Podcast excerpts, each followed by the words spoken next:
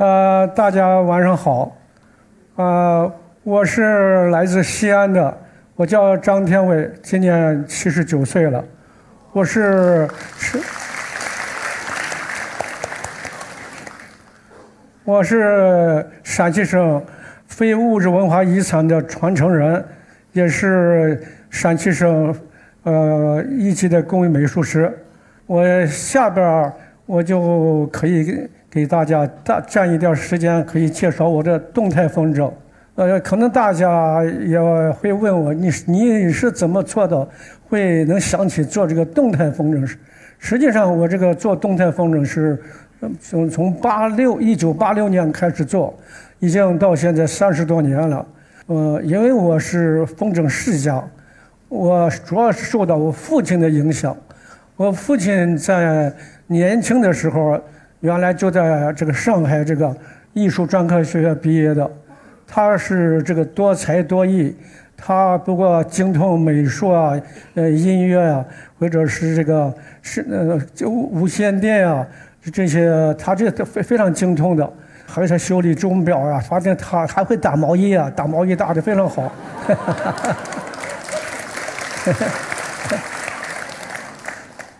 呃，就是我受到父亲影响。我父亲当时在上一世纪二三十年代是西安做的风筝非常有名的，这也是非常有名的风筝名人。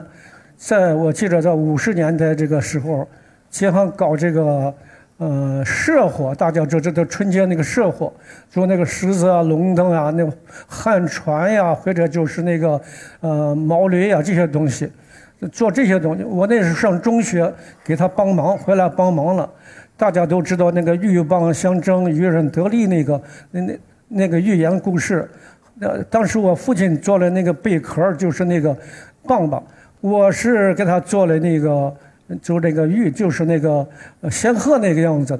那个当时是人装的，人装的。当时就是我那个时候就想着，嗯，有没有可能做一个风筝在天上会。这个转脖子、张嘴啊，或者这样想，这当时这个灵感就是从那个地方来的。还有一个灵感就是在五二年，我记得五二年吧，五三年我上中学的时候，看到一本杂志上介绍这个风筝卫的故事的时候，他有提到一个公鸡斗架的作品。他这公鸡斗架，他没有提到怎么怎么动。就是我也也没有详细的报道，也没有照片。他光说好像是两根线放的，一根线是个主线拽着，另外一个线操纵的。我当时的那个年龄比较小，可能是他用那个皮筋儿或者是弹簧，你这一拉一下，逗一下，一松它就回来了。我说尽管对那个非常惊奇，我可是还不太满满意。我尽管当时年龄非常小，我说将来有没有长大了可以做，就是一根线放到天上去，叫它自动在天上斗架。可是这种这种念头呀，这种设想，就是在脑海里边维持了几十年。实际上后来就是在呃，我的工作在工厂，我干了大概有十几年钳工，那原来也干过木木木工，就是木木。模型那些工，后来在单位做各种模具，冲压的模具，那个花样树脂浇筑模具，搞各种工装，所以在那个时候各种机床啊都非常熟练的，所以在有了非常扎实的基本功，所以后来在到技术科又一直搞机械设计。我们单位有好多几十条这个原来手工操作的这个这个工序，我都给改改成机械化或者半机械化的。所以我这个本身就从小喜欢动脑动手，就造成我平常在日常生活里边不管什么都爱动脑筋。所以在这个时候，我也已经也具备了这个呃做这个动态风筝的能力的。不是小时候光想象没有这个能力。后来就是在刚好有一个机会在一九八六年的时候，参加了潍坊的这第一届全国风筝这个邀请赛。当时去以前，我就想看到潍坊去看一看，究竟他们有没有这个动我设想的这个机械传动的这种风筝。结果没有看到。后来我一看，他那个龙放的非常长，几十米、几百米长的龙。我马上就想到，我回来现在龙头这个背后啊，做一对风轮形式，使得那个通过这个呃齿轮传动，通过连杆呀、什么曲轴呀这些这很简单的机构，叫这个龙的下巴一张一合，这个舌头一伸一伸的，另外这个眼睛左右转。当时想的是三个动作的，大家看的这个就是我那第一代龙头，我这个龙是个呃半成品，因为它那个动作都出来，四个动作，哎，是一个舌头、下巴、眼睛、眉毛，你看这个动作大家已经看到了啊。对这个龙头啊，我一定呃，因为是第一代的，腮帮旁边有这个风轮，影响龙的这个造型了。这个龙头这个动作后来增加到四个、五个，后来我还在嘴嘴里边含球的。含球就是像这个啊，这这个骨架的，这是个骨架，这个含球，这个球是个动力，这好像还能说过去吧？这二龙戏珠吧，这个动作最后增加了九个动作，除了这个刚才那个下巴、舌头、眼睛、眉毛上下以外，它可以这个腮帮、耳朵呀，还那个长须呀都可以动，啊，还有时候还有一个眼皮也动，这个已经到那个龙头龙头部位可以动的极限了。后来我对这个含球这个还不满意，不满意就是改到那个脖子后边有一个缝，从外边你看不见的，所以这个就是我的第三代龙头。一九九九年的时候，我就说我应该做一个什么东西来呃祝福祖国这个国庆节了。后来我就专门做了一个全国唯一的一个电动龙头，这个龙头比较大。光一个舌头就一米一米五这么长，这一个那个眼睛眼球就是用那个地球仪二十二公分的地球仪做的，所以这个，啊，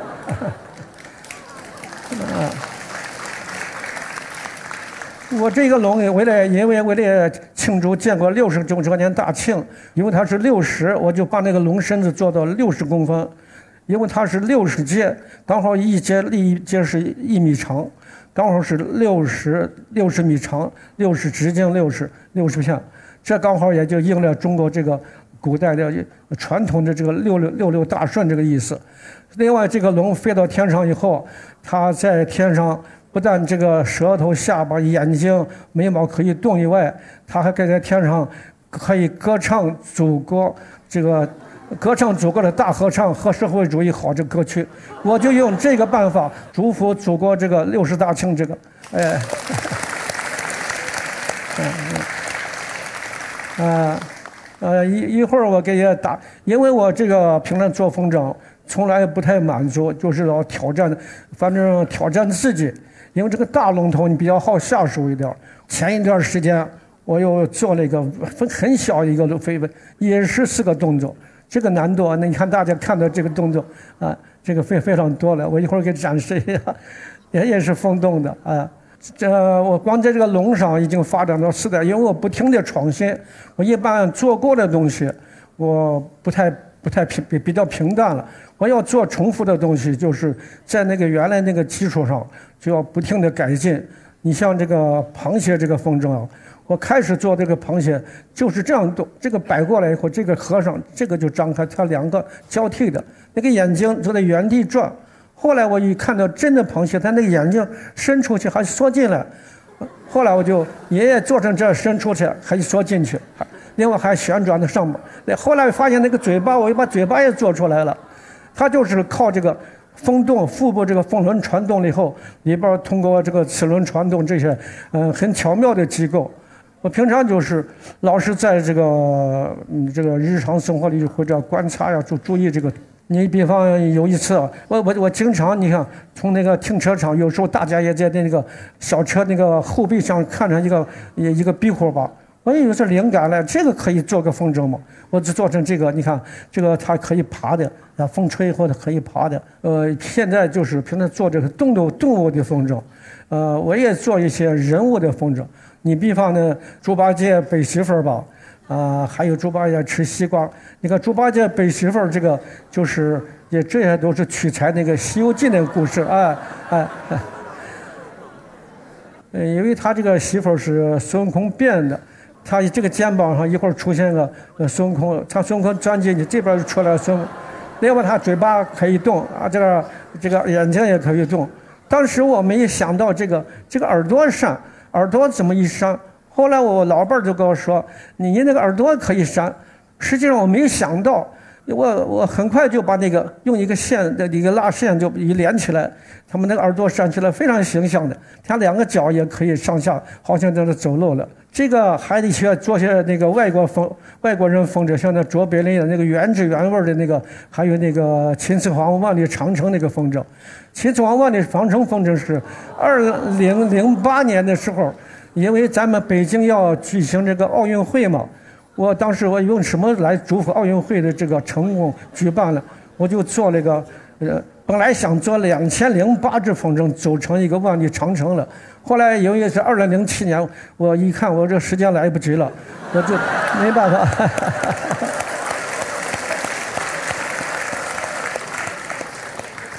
后来我就呃做了十分之一，做了二百零八片风筝，象征二零零八。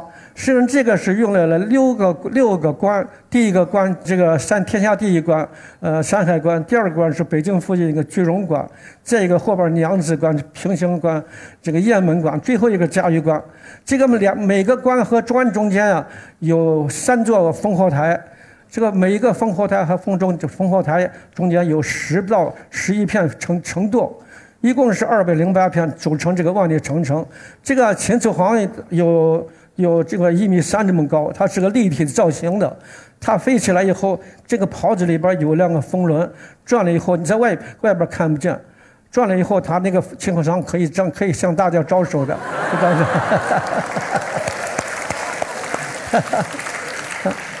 啊另外，你想我做这个动态风筝，呃，这个所用的材料还是这个咱们传统的这个竹子。我自己也劈开，或者自己我光烤。你像这个第一个就是我这个劈竹子，第二个这旁边的中上面那个我是呃那报纸把那有时候它要一边薄一边厚，就把那报纸包的。还有一个我在那弯制的，再一个就是做成零件。你像那个齿轮那个翅膀，就那个牙齿啊，那个轮子那个齿轮比较大，比较大就是我为了减轻重量。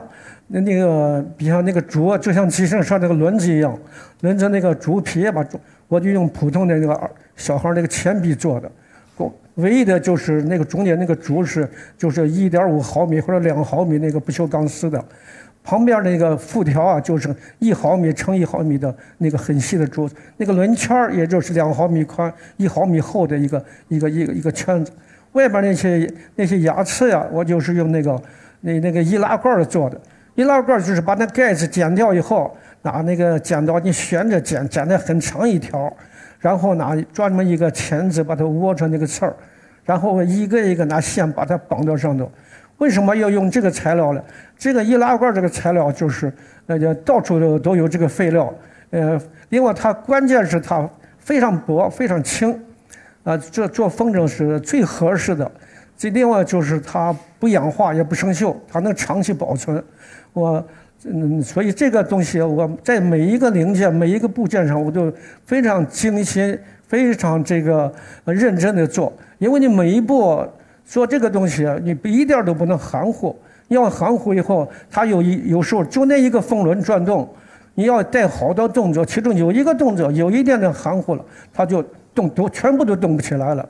大家知道那个铜山马是我们。嗯，陕西出土就在我们西安离呃附近几十公里的临潼，呃，我就想，我很早就想，我怎么做一个铜车马风筝？这个铜车马，呃，这么，呃，这个铜车马怎么飞起来了？我很认很早很很自然就想到这个龙的龙这个造型了，因为它本身就是把龙头造型变成铜车马，这可是它怎么飞起来了？这不是大家看那兵马俑那个秦俑嘛？那个秦俑军阵，他一发掘出这这一排是四个人嘛？我就想到，我说做成一排四个人儿。我后来做了四十八排，一共是嗯分了八个方阵，有穿铠甲的，有穿战袍的。我为了做这个，到那个双院门啊，找些好的地方找那些资料。哎呀，就像这这一串人儿就飞起来的啊。这一共这一共是一四十八排，一共一百九十二个群友啊。他飞起来产生这个声力，就把这个呃铜车马带到空中。这个空中以后，它这个风轮转了以后，它四匹马都会抬头，和摆尾，那蹄子可以走路。另外就是驾车那个人，他这个胳膊可以牵着缰绳，他头可以转。所以这个风筝做好以后，二零一零年的时候，我们陕西呃，陕西省政府，陕西文化厅，嗯，把我，嗯，把这个选上了。呃，只能代表陕西参加上海世博会展出。呃，受到大家的好评啊。啊啊啊啊啊我，平常除了呃做这些风筝以外，我经常也做些有些小玩意儿吧。特别是我我这个我要我四个孩子，我四五个孙子，我那孙子从幼儿园的时候一直到上中学的时候，他都叫我给他做这个科技作品。我平常坐下，每一次拿到学校去都是最少是一等奖，要不就是特等奖。你像我这个照片是我七十年代，我那小孩还小的时候，我坐了一个偏斗车。我原来在就是那个以前，我在天津出差的，北京、天津出差的时候，看到天津地区有那人坐的这个车子，啊，带玻璃的。我一看他们那个坐，都用那个扳子呀钳子呀改锥呀太麻烦了这个卸的时候我说这个就回来我就对自己提出来三点要求。啊为什么提前就要我说我要做这我要真正要做这个风筝做这个车的时候我绝对不用工具一件工具都不用。这个就是我要安装拆卸的时候和这个自行车连接去拆和它拆卸拆下来的时候要非常快。人家十秒钟都不需要。还有一个就是要要保证足够的强度。这三个我要设计不好，我绝对不做不动手做。最后我费了好大脑筋设计好，做出来以后，这个车子呀、呃，就是我当时我我家在城里边呃，我孩子他舅家在灞桥，有几十里路了。我经常，我有有时候带着我的老伴在后边坐着，前面坐个小孩，后边我那个兜里边还能坐三个。我这车子从来没有出过问题，就是那那以前那个蜂窝煤，我这里边刚好装九十公斤蜂窝煤。就实这个我给我老父母亲到农村送了好多次，这个这是个这个船吧，是，我原来前几年做了一共三条船。这这是个西班牙的这个四百多年前一个，呃，一百零八门炮的一个炮三三个桅杆的一个炮舰，这个船我一个船友了半年。这是一个呃，我给孙子做了一个呃太阳系的模型。呃，离太阳最近的是呃水星，第二个金星、地球，还有火星，还有嗯天那个木星、天王星、海王星。现在没有冥王星了。再有就是绕这个地球。绕这个球转的时候有个天宫一号啊绕着月亮转的时候还有一个嫦娥一号很小的啊它都是可以抱着转的。因为我从小就喜欢就是从离开地面的能飞起来的东西我都非常爱好。你像那个竹蜻蜓吧我小时候都是自己学的。小时候的玩具都是不但是自己做的玩具，给呃自己给做。过去那上课有那个解放以前叫劳作课，解放以后叫手工劳动。从那个解放以前到小小学的时候做的那个手工劳动，都比老师做的那个拿的样品还做得好。哎，再一个就你看，这个是给我我给我那小孙女做的月球车的模型，那个车轮啊，就是用咱们那个瓶盖做的。啊，上面那个天线，啊，咱们的那个易拉罐的那个底，那个带挖挖挖进去那一块做的，啊，这就是一个一个月月球车的模型。这是我一个上那个建筑科技大学一个外孙女儿，她的作品，她她做不了，她拿着图，把图纸拿了，把纸拿了，我给她做出来了。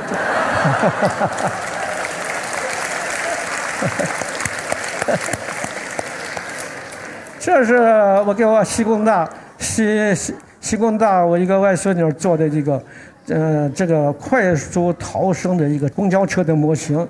这个车有零点八米座它我这个车的特点就是我经常看那个中央十那个科科技那那个栏目。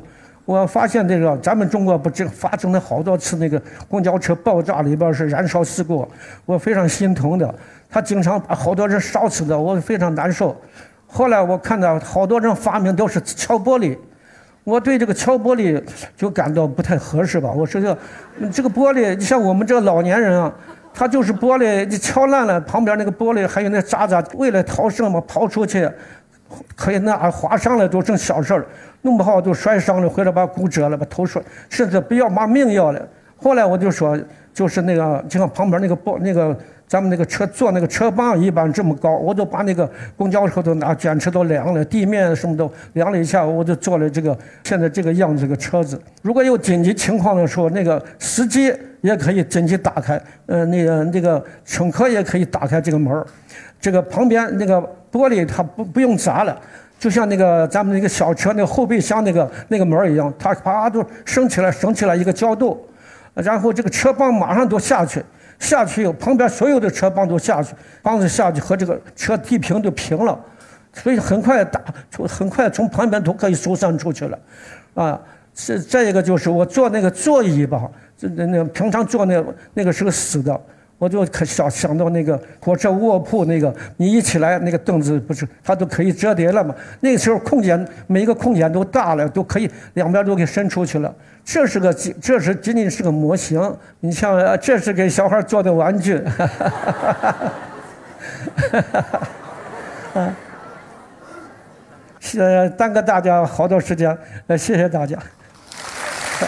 我给大家演示一下，我这个大家。我给大家演示一下啊，这个这个风筝，这个风筝旁边还有个翅膀了，我没有装。现在正是飞到天上以后，飞到天上以后，它风一吹，这个你看，啊，猪八戒吃西瓜了。另外，它就是，你看，你看，这个也是那个取材那个那个《西游记》那个故事。所以为了增加趣味，我两只脚也跟那交替着走路，他一边吃一边走，啊，嗯。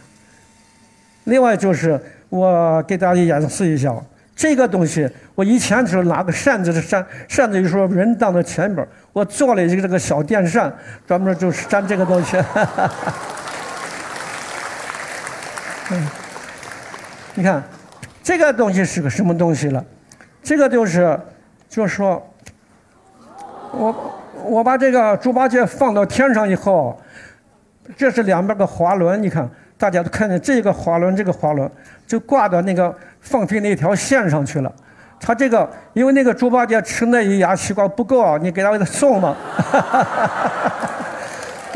他这个他这个那个猪八戒在天上的时候，这个就顺风吹的这个就上去了，但可是上到跟前和他一碰，他就合上了。河山从地面上看好像不见了，从侧面呢有时候还能看见，剩四分之一了。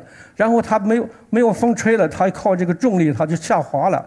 那个，然后它你这个在那个放把这个上的是那个跟说是那个线上绑一个棍儿，绑个牙签和这个火柴棍儿都可以，把它再往上放一点，放一点这个那个棍儿就上来了。这个下去的时候一碰着那个棍儿它就开了，反，然后它一风又吹上去了，上去以后。他一碰，他就合上了，知道吧？他又下来，下来一碰，和那个棍一碰，就开了，就这样反复的这样。谢谢大师。嗯，我把这个这个嗯仙鹤呃这个螃蟹给大家演示一下，看啊。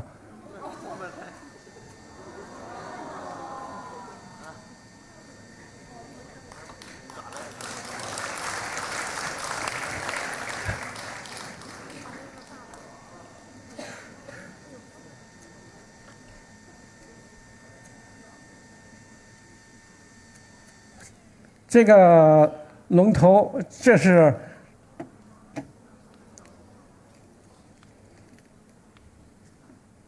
这个龙头啊，是我没有做半成品，因为这关关键没有活，就大家能看见背后的这个齿轮结构，是吧？你是这很清楚的。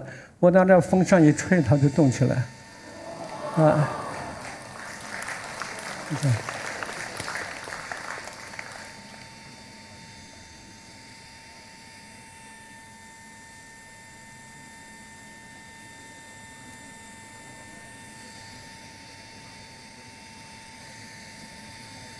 你有兴趣的看一下，拿上看一下，不要紧，拿在那看一下。我还有个小的，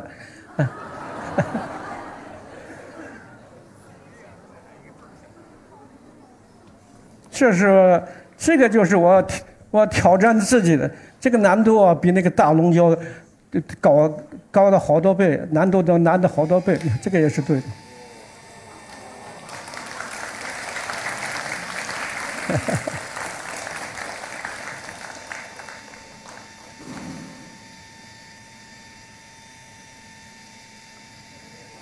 这个也是四个动作，你看这眉毛也动，眉毛也动，眼睛、眼珠转，下巴、舌头都动的。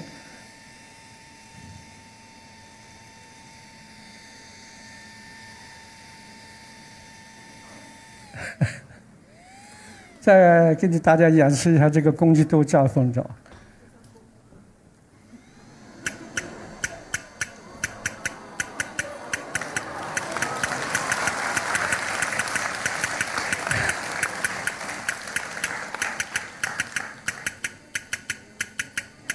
他还带叫声的，哈哈哈哈。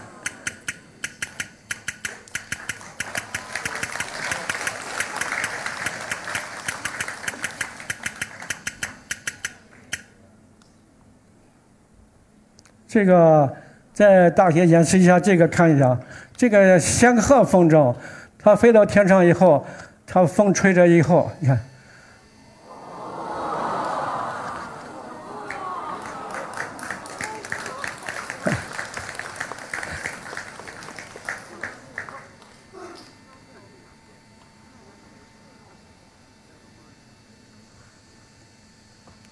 这从八六年开始做这个动态风筝以后，一共到现在三十多年了。